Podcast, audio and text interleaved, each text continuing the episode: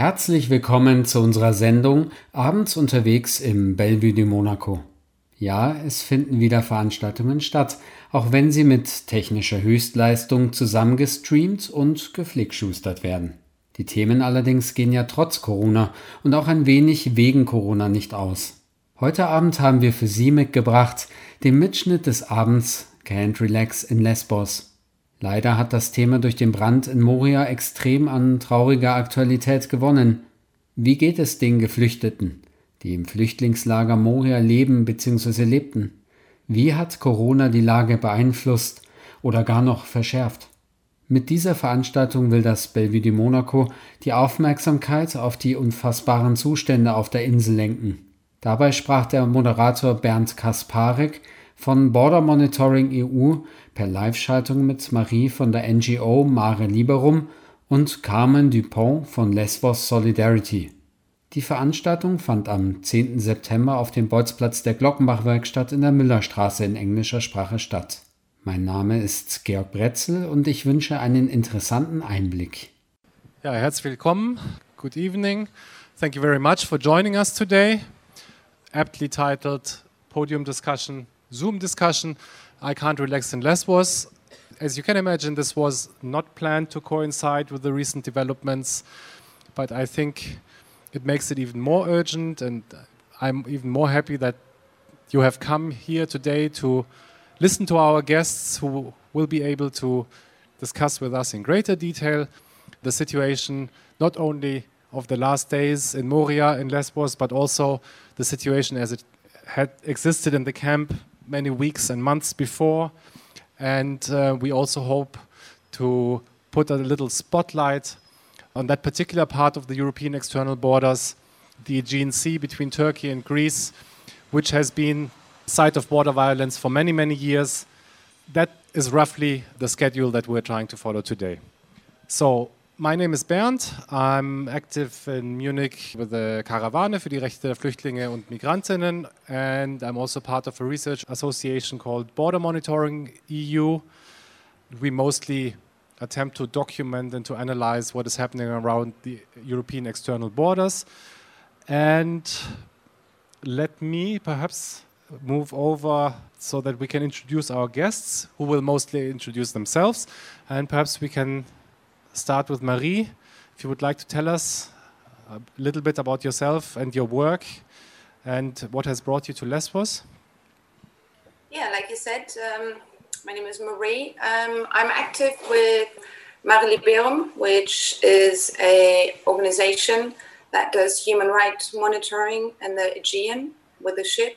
I went to Lesbos beginning of this year in January, and I was actually planning to stay for about four weeks and it turned into five months. So I got quite familiar with the situation there. Um, there was a lot going on there, also with like fascist attacks, a lot of violence, and I think that is, uh, yeah, short introduction for now. Thank you very much. Carmen, may I ask you to introduce yourself? Yes, hi everyone, thanks for inviting us. So I'm Carmen, I'm with uh, Lesbos Solidarity. Uh, we are um, a local organization um, active in Lesbos since uh, 2012, when basically a group of Greek local people decided that they wanted to take people off the streets and started to host them in what is now still known as Pikpa Camp, where we still host some of the most vulnerable people in the island. And also, recently, since the start of the pandemic, we also started to host some unaccompanied children in our camp. And our approach is very much, you know, that we are organized as a community in the local community, also having a lot of, you know, supporters from all over Europe, very much to denounce, of course, what is happening in Moria camp and to really show that there is another way to host people in the community. That's a bit of a summary, I think, for now. Me personally, the first time in Lesbos, I was there in 2013, uh, and then I spent 2017 and 18 mostly there. And uh, I came back in March, as Marie mentioned, when you know, kind of the fascist attacks and the violence kind of flared up. I came back, and yeah, still there. Thank you very much. So I would like to uh, start a little conversation with Carmen. You said you're not in Lesbos right now, but you have been very closely in touch with your friends and colleagues uh, on the island. I understand that you probably have a much better picture of what is going on than us. So, would you like to tell us how the events of the last days unfolded and what is the current situation now around the burnt down camp of Moria? The summary, I think, of what is happening right now is, uh, yeah, total despair and uh, and chaos. And I would like to start just to like to re emphasize again. I mean the the cause and the context of all of this. That this is, of course, you know, something. It was a a ticking time bomb. Something that you know all of us have been denouncing and and saying that Moria is not safe and is unacceptable. And now it has come to this which we think, first of all, it's very important again to say that what we see right now happening in the streets, thousands and thousands of people left there, homeless, without, you know, food and water, after everything they've been through, it is a direct result of, of the cruel policies that the European Union is imposing and the Greek government because when you were referring, you know, in the beginning to the image of Moria camp and a tent camp, I mean, for us, Moria camp is very much, you know, a symbol. It's a testing ground where the European Union is, is you know, really testing how far they can they can go, and, and they're showcasing, they're showing there how they treat people on the move, and we've heard from Samuel what that means I mean, this for us is now, you know, this should be now a wake up call, like a, like a turning point. You cannot keep treating people basically like they are not people. I mean, this is what is happening right now. And this is what is continuing to happen today as well after after the fire. I mean, and I think a very clear example in this context is that after the fire, the immediate first response of the authorities was to send in riot police, not to send in civil protection with whatever tents, food, uh, everything that you need, you know, to offer some first protection to people. No, riot police.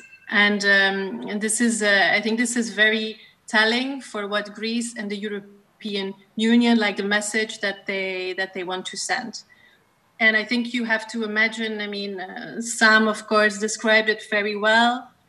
We also shouldn't forget that most of those people now are families. Like the majority of people in and around Moria camp are families. We're talking about 4,000 children with their families who are basically now living, surviving on the streets, basically between Moria camp and Mytilene, where there has been created some kind of a restricted area. So the police is also, how you say, there's like blockade, so it's a restricted um, area where the authorities are now trying to coordinate to get some food and, and water to to people. Uh, but yeah, I mean, you hear from people that they are desperate, that people haven't haven't eaten, didn't get access to to water. There's a lack of information there's chaos um, all around. And the clear message that also the authorities were sending after the fire, straight after the fire, was that okay, they have moved 400 unaccompanied children from the island, basically straight away. This is something that that happened, but they sent a clear message and said there will be no evacuation to Europe or to Greece. This will not happen. Um, we are looking again into temporary shelter, trying to do the basics. And then they again basically said, we want to rebuild Moria camp, and it also should be a closed structure, a closed camp, which is something they are pushing for for a long time, and they will try to use now again a momentum to rebuild it as a closed structure. Does that mean a prison, that, or what is a, a closed structure? Exactly, a prison. I mean, this is, of course, also interestingly the semantics, because then in, in other documents they will say, no, it's controlled controlled access. So uh, there is this plan to also put a high tech infrastructure where people will have cards and chips, and then you know there will be controlled access. Basically, it comes. I mean, as far as we can tell now, and from the rhetoric and the agenda of this government, it will come down to de facto detention, is what we can understand.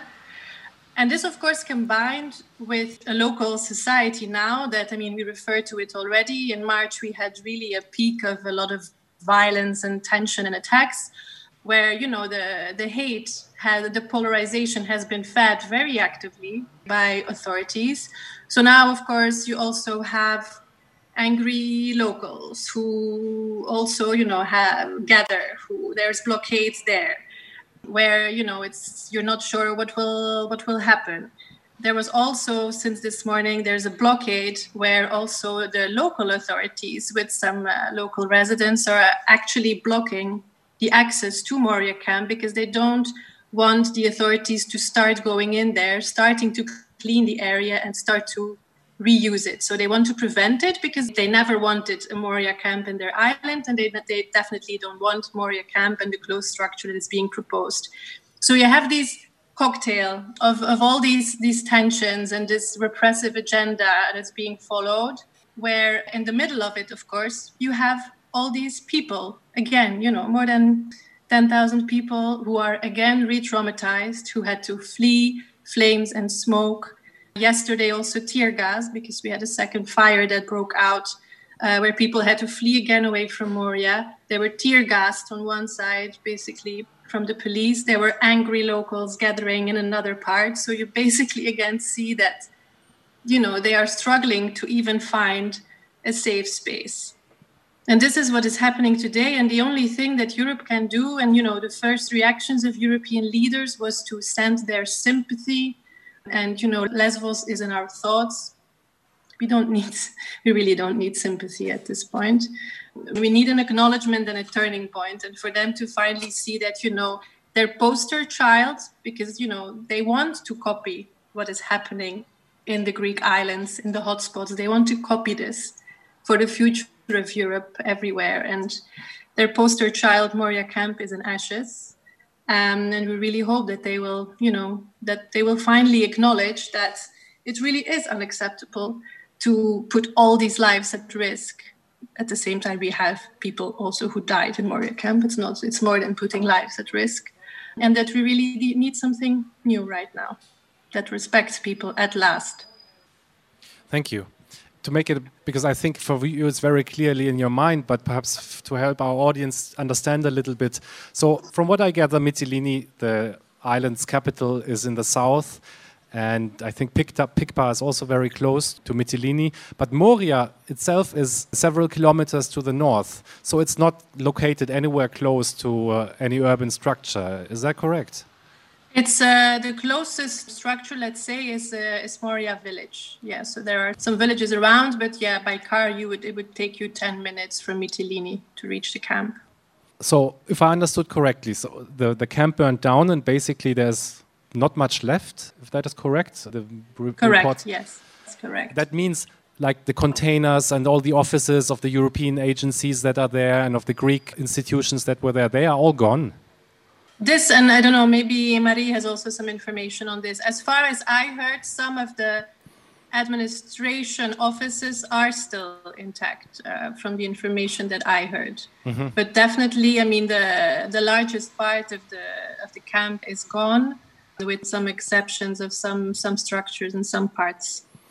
And the refugees that were detained in the way that Samuel described it, after Moria burnt down, they were not taken to to Mytilene. They were not given like alternative accommodation, like for example, there are hotels around, I guess, or other kinds of infrastructure. But this is what you described. People are still out on the streets, hiding um, or living in the countryside, and there's no proper way to reach them it's very difficult to, yeah. to imagine something like this.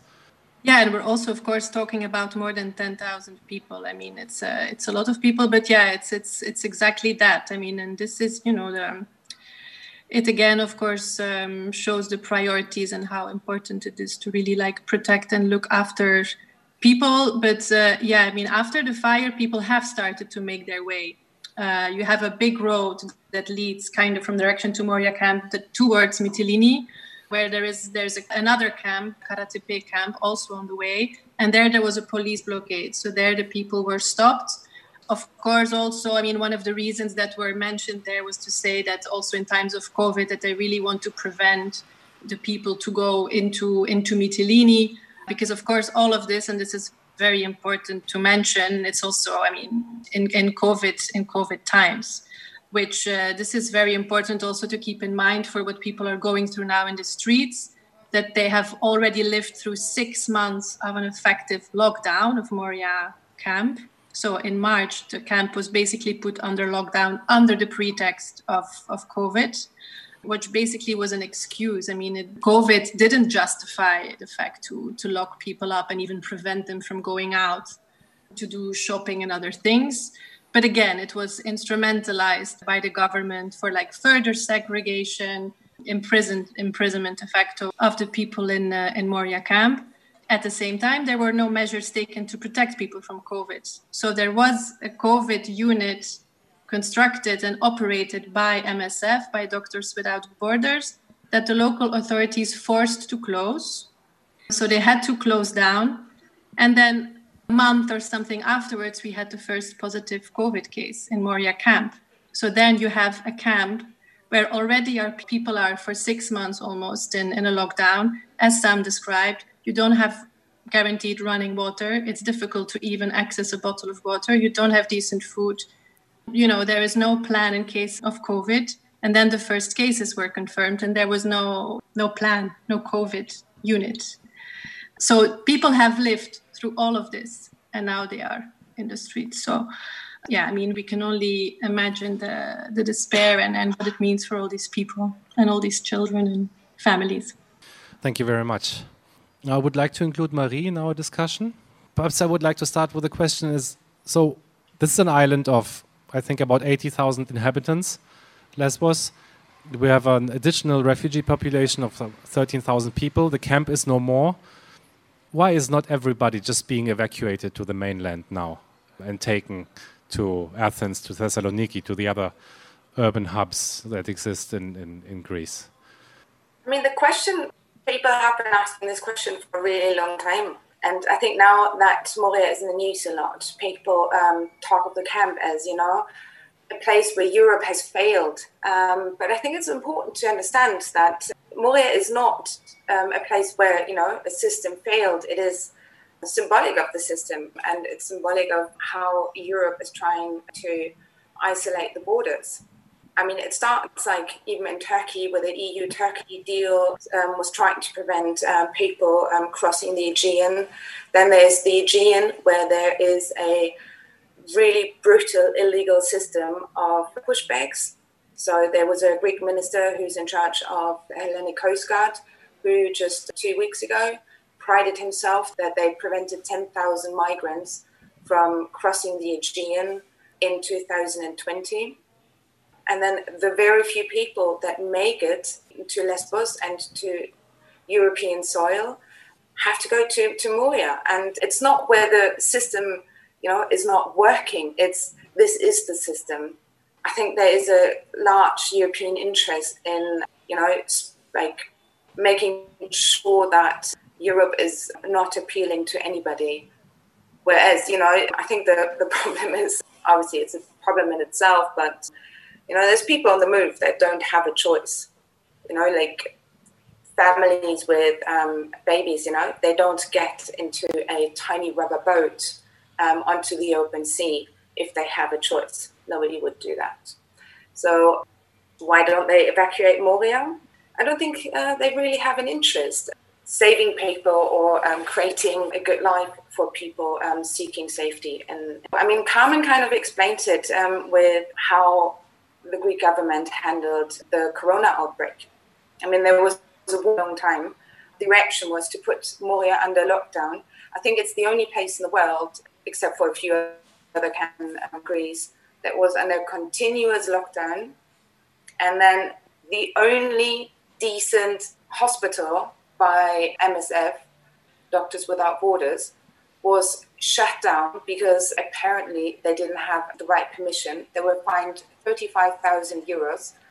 And then Corona broke out, and the reaction was to increase police, not to increase any of the medical staff, but just to send more units to control the area and to implement a complete lockdown, like a quarantine and at the same time, there was also a fence um, or a contract with a company being finalized about a fence around Moria for 850,000 euros. So there is obviously money, but it's being put into shielding a place yeah, to the outside and not like there's no sense, you know, of humanity. Thank you. I would like to pick up something you you said in the beginning of your, your statement just now, because perhaps it needs to be explained a little bit. What is a pushback? What does it mean to when when the Greek minister uh, says that we have prevented the entry of so and so many people? Like, what does it mean? Absolutely, yeah. I'm sometimes so deep into the topic that I forget that not everybody's aware of it. A pushback is if in the Aegean it would be if people move from Turkey, they get into boats, and once they've reached Greek waters, if they would meet authorities, they have um, the human right, and it's written in the EU Charter, it's part of international law that they have the right to seek asylum so that their case is being reviewed and then a decision is being made after you know a certain process is implemented. Just removing people and in many cases it's like it's absolutely brutal. They're being beaten on sea. They're being um, forced into life rafts and abandoned on sea a lot of times their motor is being destroyed or the boats drive past really closely to create waves to um, push them towards um, turkish waters again and all this is illegal and it's called a pushback. And unfortunately, it's a really, really common practice. So, record month was uh, August with over 3,000 people being pushed back. This doesn't sound just like a human rights violation. This sounds like uh, criminal offenses that are being committed uh, at the borders of Europe. Absolutely. You have to help this person or this boat the only exception would be if you would endanger your own life. And interesting enough, for example, Mare Liberum has collected evidence of four cases where the German military ship under NATO commando, the A1411, the Berlin, was present doing these pushbacks, sometimes for hours, where people were beaten, their engines were destroyed by um, Hellenic Coast Guard, a lot of times by masked men but it has been proven through forensic details, like, for example, the, the certain dinghies belonging to certain boats, that it was Hellenic Coast Guard. And, and a German ship was present in at least four cases. And the government, the German government, has been questioned about this. And they have admitted to two cases, which we actually didn't know about. And even though the boats were in absolute distress, I mean, a, a tiny rubber boat that is probably wouldn't be safe to go on a lake. I, I wouldn't do it. That are absolutely overcrowded with sometimes 10 times the capacity they can carry. And these boats are, per definition, in distress. So if a boat that has the capacity to rescue doesn't rescue, that is a crime itself. Thank you very much. I think it's very important to describe this whole continuum from the sea to the land to the from the from the Coast Guard to the Riot Police to the infrastructures of detention in Moria and the, uh, like we sometimes say open air prison from Lesbos. Can I use this moment to include uh, the audience? Like we said, we have an empty chair, which I hope might be filled. So if you would like to address one of our or several of our our guests which have joined us I would like to invite you to come forward and ask a question, and then we'll have a short round afterwards to ask how we can continue, how we can go forward at this juncture in time. Hello. So we have uh, one member of the audience. Hi, nice to meet you. So I just wanted to know because we didn't get you properly now because of the missing internet connection. Could you again describe this issue with the German ship? Can you again describe the situation because I didn't get this properly, what the role and the purpose of this German ship was, and what they have missed to do or to intervene. All right, yeah, I'm happy to describe it. Just maybe wave if my internet connection is shitty. I could also look for another place, but Mare Liberum has collected evidence of four cases where this um, German military ship under NATO commando was present doing a pushback for example, one time the Hellenic Coast Guard beat people in a boat, they destroyed their engine, and they let them drift for over eight hours. And the boat, the water was getting in, and people were really panicking and afraid that they were going to die. And the ship, the A1411, the Berlin, was present at this on 17. So they were present and they didn't intervene, even though it, it was a human rights violation, and also they would have been required to rescue the people. Because, as I explained before, per definition, a absolutely overcrowded rubber dinghy that is not made for um, open seas is in distress. And in one of those boats, for example, was 67 people, a lot of young children and even babies, a lot of women. And for me, this is an example of how European countries work together to shield off. And the German government has been at the involvement of the ship, and they have been asked, and the German government has officially said they're not interested in revealing any information because it wouldn't be beneficial to their relationship with Greece. And so the people in the boats they have been rescued then by your organization in these cases, or no, who has no, rescued they them? were rescued by Turkish Coast Guard after a really long time, but in Greek waters. At the moment, we are not able to go out with the ship because um, the German Transport Ministry they changed the law, so we couldn't go out this is the short version, but um, we, we won a court case against the German traffic ministry twice. And afterwards, now documents were being leaked that uh, they changed the law that forbids us from going out at the moment. And the NATO, there was another NATO ship on the same place. So were there two ships at the same time, or was it a NATO mission? Was it only the German ship on a NATO mission? The Berlin is um, part of a NATO mission in the Aegean Sea. I mean, there were incidences where there was up to five, six boats involved. Sometimes even Frontex is present. Sometimes there have been incidents where there's boats of four nations present, and still they're letting one single dinghy drift with water coming into the boat. I think the most was 18 hours. Okay, Thank you very much. Do we have uh, one more question? Or yes, please. Hi. Good evening. I'm Gunda, and uh, I fled from Southern Sudan 2015 and was in East Africa in the camps with 246,000 people. I am not so much interested into the details how a camp runs because I've experienced it myself. My question is actually more what is the short term or the long term goals that we can change the situation? I mean, we won't change the political opinion in the European Union. And I personally think, as illegal the situation is, how we treat the refugees, how can we oppose this, this situation being illegal as well properly? That means what opportunities, what options we have for passing over or overtaking the instructions or the situation which is there. For example, illegal marriage, adoption. I'm really talking of this because I went to Uganda and I took 11 people from the refugee camp into my home. I'm now in Europe, but I still support seven people out of the refugee, that they have an opportunity to go out of the refugee camp. And I, I think since there is no long term goal so far, we can't get a majority in Germany to resolve the problem or to open the camps and to let people freely decide where they want to live. So my question is what actually we can do each one of us to change the situation.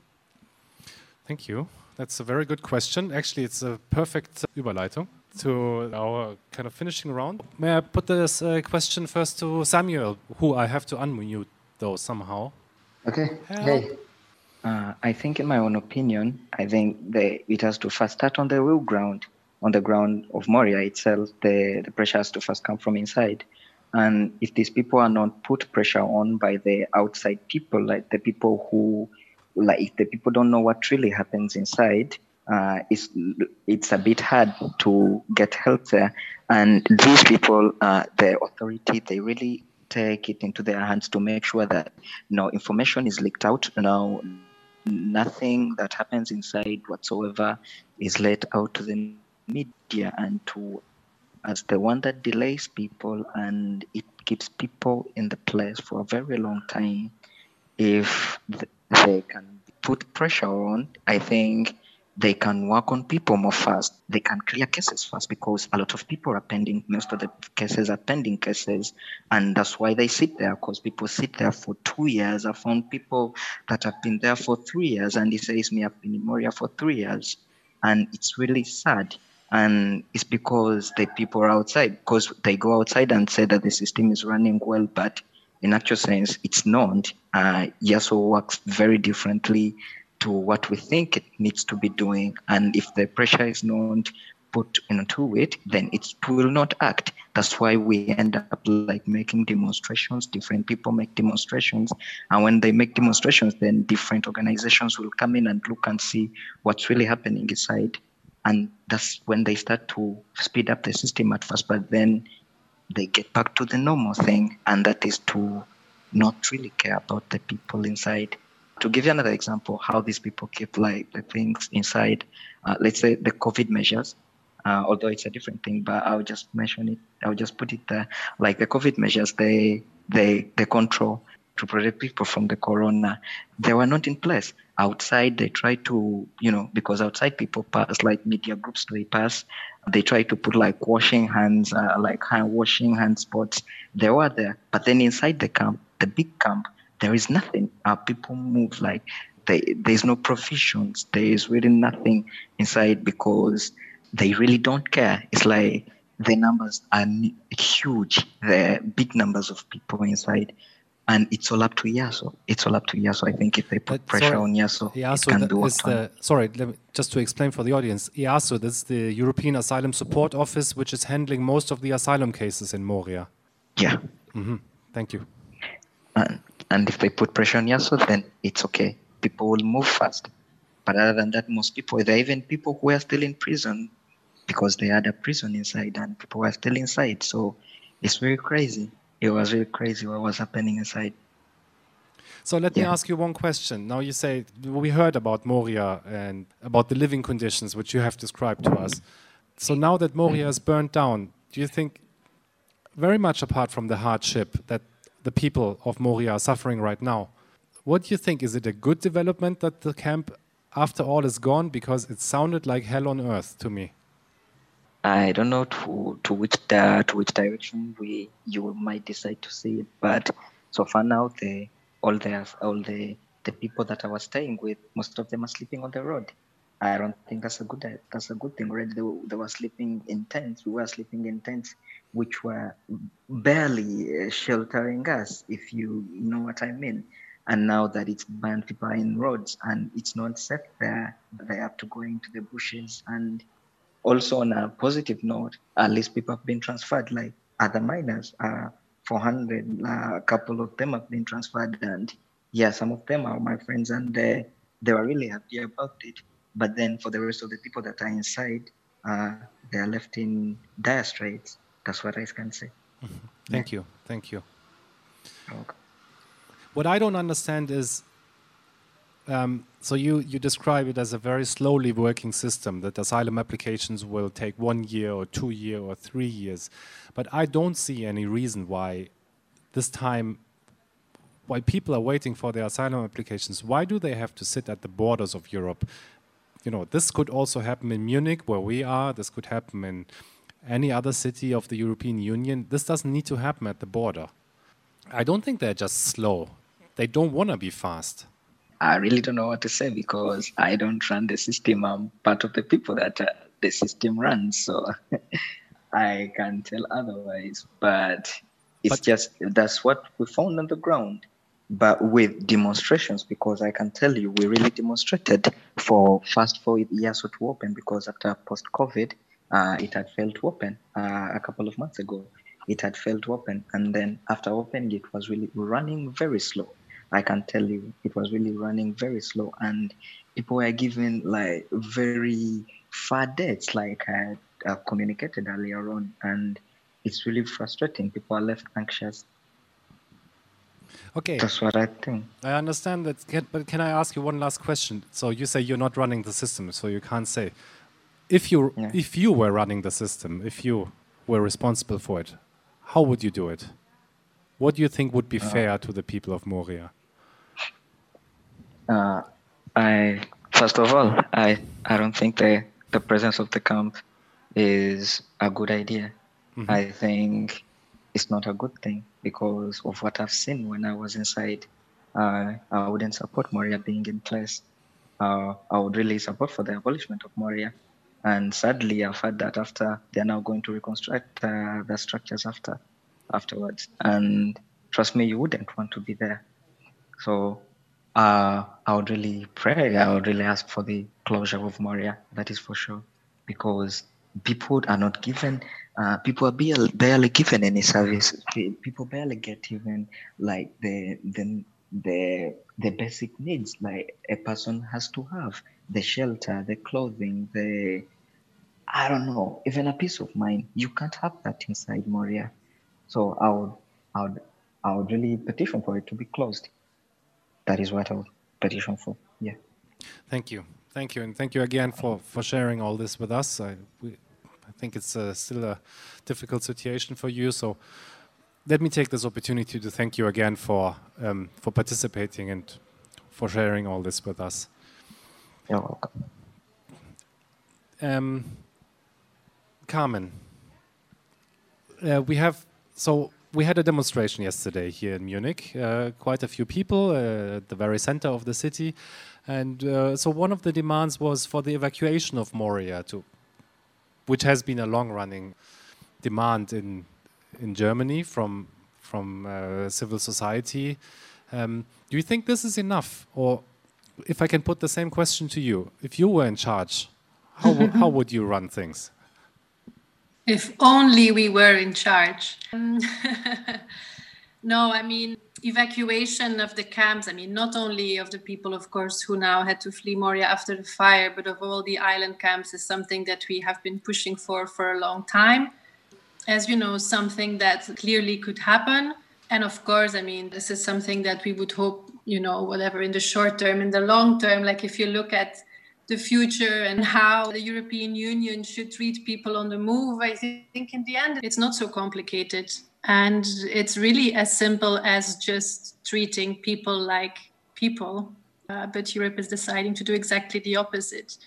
And I think just to also link to something that, that Sam pointed out about, you know, the fact that it's important also on the ground to really, you know, go inside, monitor, really show how bad the situation is and, and announce. Linked to that something that we have experienced very much also with pikpa camp is that you know what we are trying to do in pikpa is exactly to represent how we think europe should treat people on the move.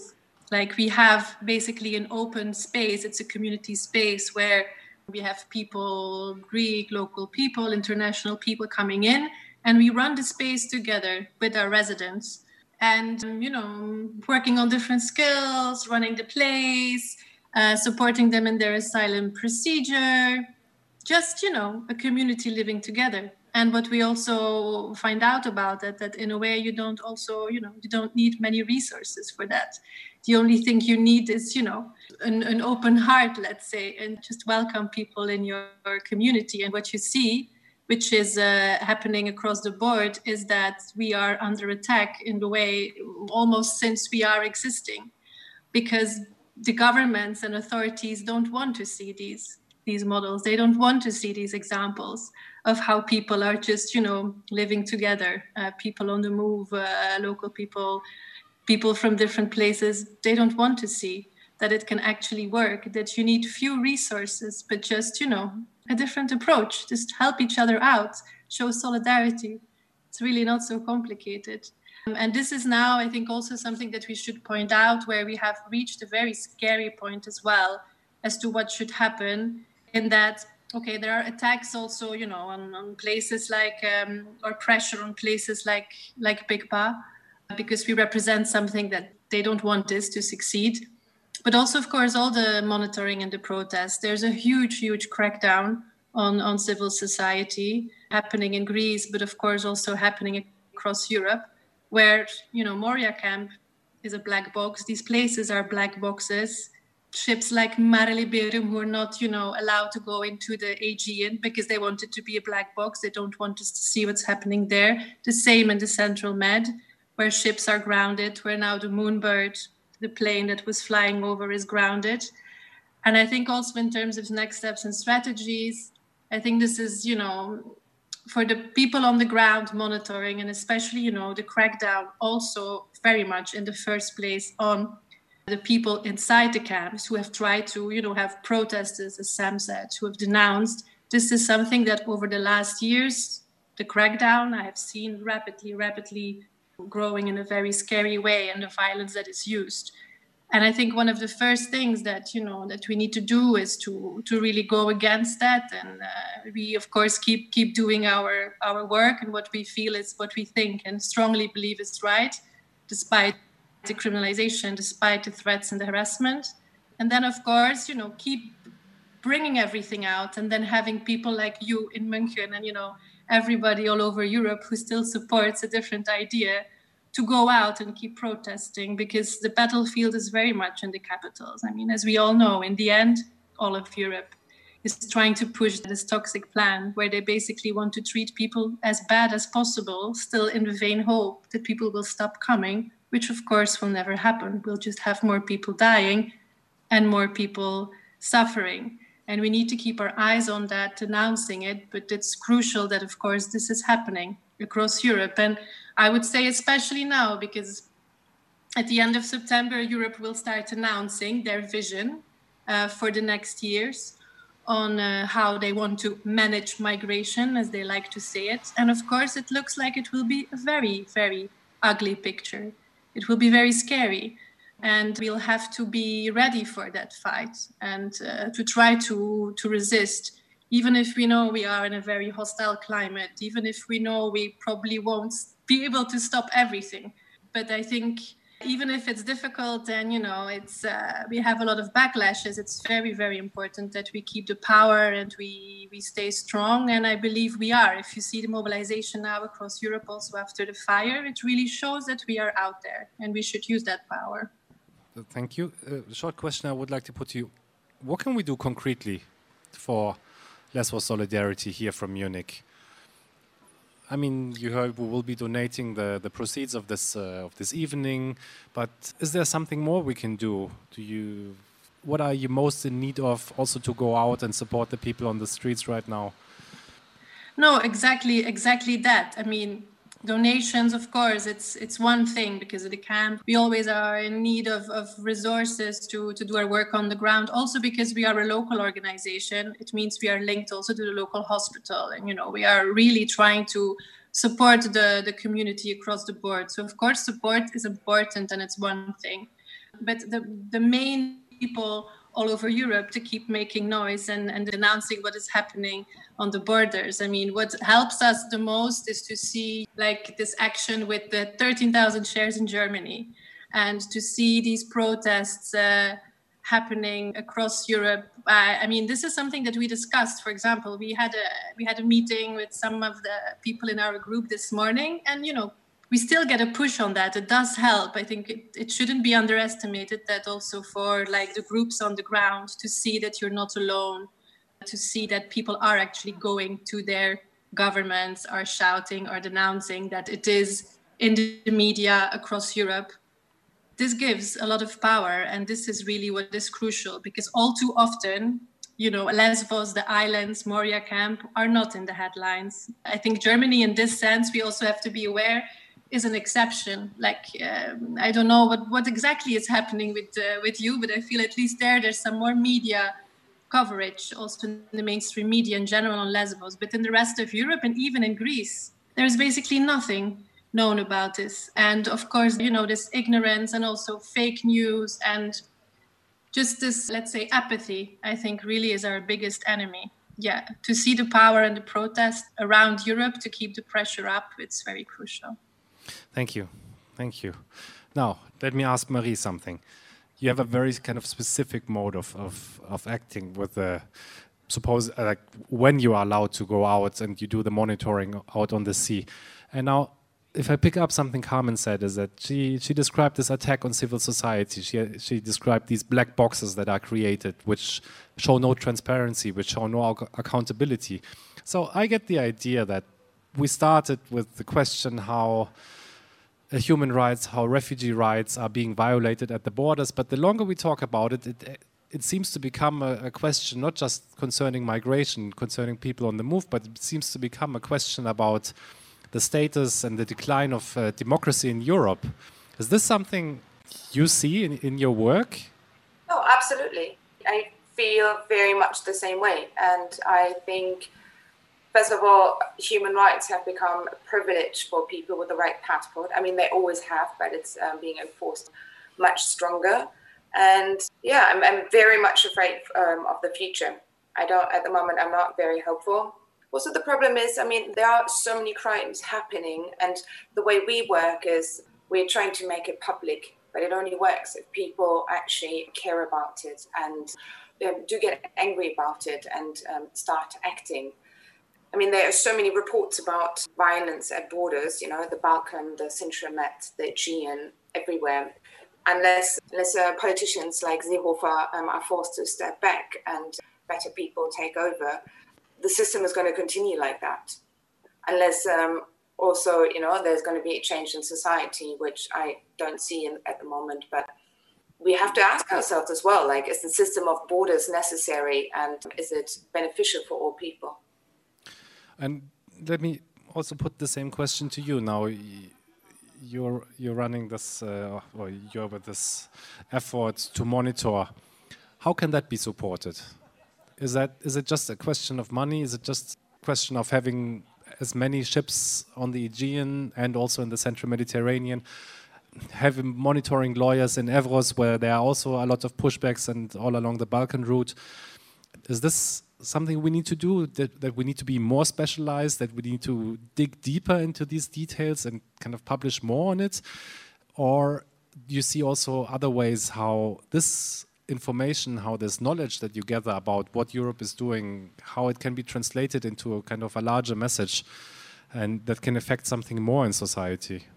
I think what Carmen also said about people like the apathy and people not caring is one of the biggest problems. Like like Germany, you know, people enjoy, you know, having the good life and also don't want to question it. Like it's it's nice to be on the privileged uh, side of life, and so not many people are interested in, in sharing wealth and rights equally.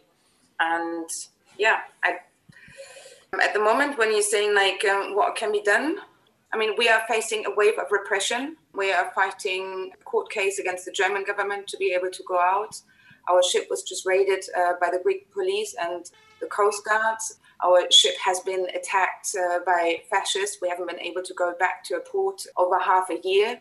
And all we're trying to do is show what is happening in a tiny, tiny fraction of the European border region. And I don't know, any help is necessary. Like money donation, awareness, people that actually want to use the information, put pressure on politicians, uh, fight legal cases, and just care, like like who are interested in not shutting their eyes um, to yeah, brutal tactics of, for example, the um, Hellenic Coast Guard. Thank you.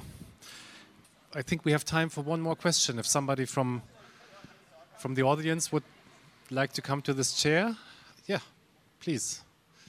Hello to you all. A, a question which uh, I don't find an answer is the role of the Greek government. Here in Munich, the, the city council decided to assist Greece with sending materials, uh, installing, improving the situation in refugee camps on the on the mainland. Uh, I think in the Thessaloniki region, which is something okay useful. But all you described now is that uh, the Greece government and and forces and border guards and so on, keeping Moria and the other camps on the island as ugly places to deter other people coming from Turkey to Europe and, and coming to these camps. They are doing pushbacks to kick people actively out. And is this government, is this, on the other hand, sort of, can it be a partner in some sort of fair refugee reception, or is it just that we should say, okay, there's no real, except from at the moment giving emergency assistance and so on, but can we say that the Greek government is in, in a way can be a partner to assist refugees? Or is it just uh, the showing the ugly face of Europe? I actually think, well, not under the current government. The current government is um, really right winged, but I mean, Greece is carrying a huge load when it comes to migration and is being completely left alone in a sense by European countries. Every time when there's a talk about evacuation of Moria or um, you know the acceptance of unaccompanied minors, politicians talk for, for months about maybe accepting 50. You know, it's a European responsibility, and there are countries, Greece and Malta, that are completely you know left alone, which is no excuse. But yes, they could be a not the government right now, but there could be a partner. There could be an equal uh, sharing of responsibility. I think I don't know, Carmen. Mm-hmm. Of course, yeah, the, the, the, countries at the at the borders, and of course Greece is among them. Naturally, that is where where people are arriving, yeah, they are of course confronted with uh, the first arrivals, and for a long time they have also been asking from Europe, you know, that we need to have a fair system where this responsibility is shared and there is some reallocation, which in the end, of course, there is no political will for, and in the current climate in Europe, even if it supposedly will be again on the table, it's probably not going to happen. Of course, we have a lot of also like geopolitical uh, things happening there. As always, it's still politics. And there is, of course, also the issue of money, where the EU is giving lots and lots and lots and lots of money to Greece to be their shield, eh, as the president of the Europe, as Ursula von der Leyen likes to say it. So, you know, in a way, they, they are trying to outsource yeah, these kind of things also to Greece where you see also like huge amounts of, of money. Like now, also before the, the fire in Moria, they also published a contract that was kind of showing the high tech infrastructure that they would put up for this controlled access structure that we were talking about before, between brackets, for 6 million euros, which is, you know, all of these uh, amounts being thrown around. So, yeah, there clearly has been an understanding between the EU and Greece where I personally think we don't know exactly what exactly they are getting in return. There's not only the financial, but there are other issues, obviously, where they have uh, agreed to to kind of do that uh, that dirty work. Thank you. I don't know if Samuel also wants to to say something about, about this question. The Greek government is just not doing enough to really help, regardless of the support that it's getting. I don't really think it's doing really enough to to help with the with the migrant crisis. I really think uh, with the security, I think that starts with the security.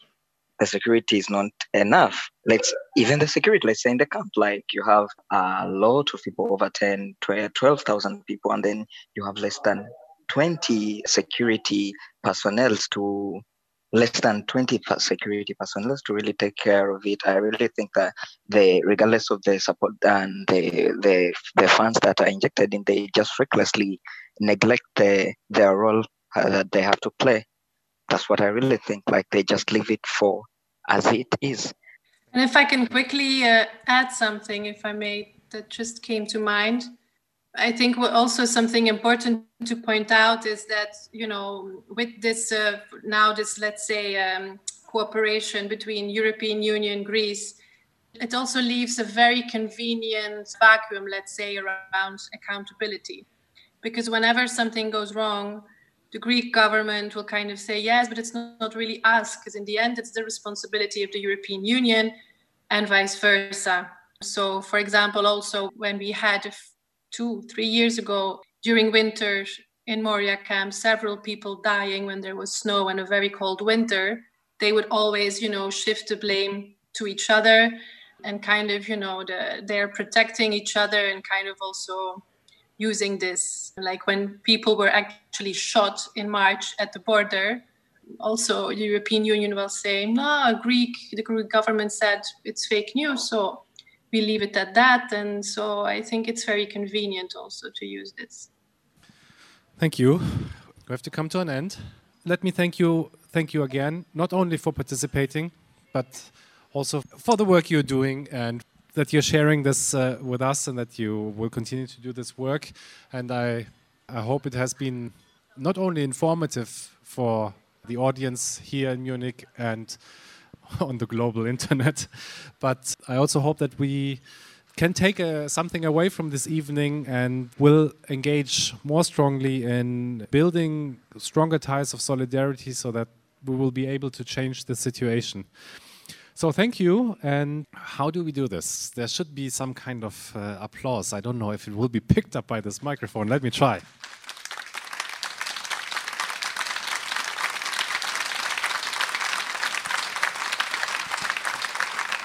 Thank you so much. Thank you very much uh, for raising awareness uh, for the topic. And uh, yeah, please stay on it even after Moria disappears from the news again. Well, we're not accustomed to this format, so I don't know how it works now. We get up. I'd like to have a drink or a little food with you, but I guess this. Yeah, let's have a drink. Ja, let's have a drink und einen guten Abend, um diese Eindrücke zu verarbeiten. Sie hörten Marie von der NGO Mare Liberum und Carmen Dupont von der NGO Lesbos Solidarity. Die Moderation des Abends Can't Relax in Lesbos hatte Bernd Kasparek von Border Monitoring EU. Mit der Veranstaltungsreihe Can't Relax In befasst sich das Bellevue de Monaco mit der aktuellen flüchtlingspolitischen Situation in unterschiedlichen Ländern und stellt lokale Initiativen und Projekte vor. Mein Name ist Georg Bretzel und ich wünsche Ihnen einen schönen Abend. Vielleicht ja noch weiterhin hier bei Radio München mit Musik aus unserer Stadt.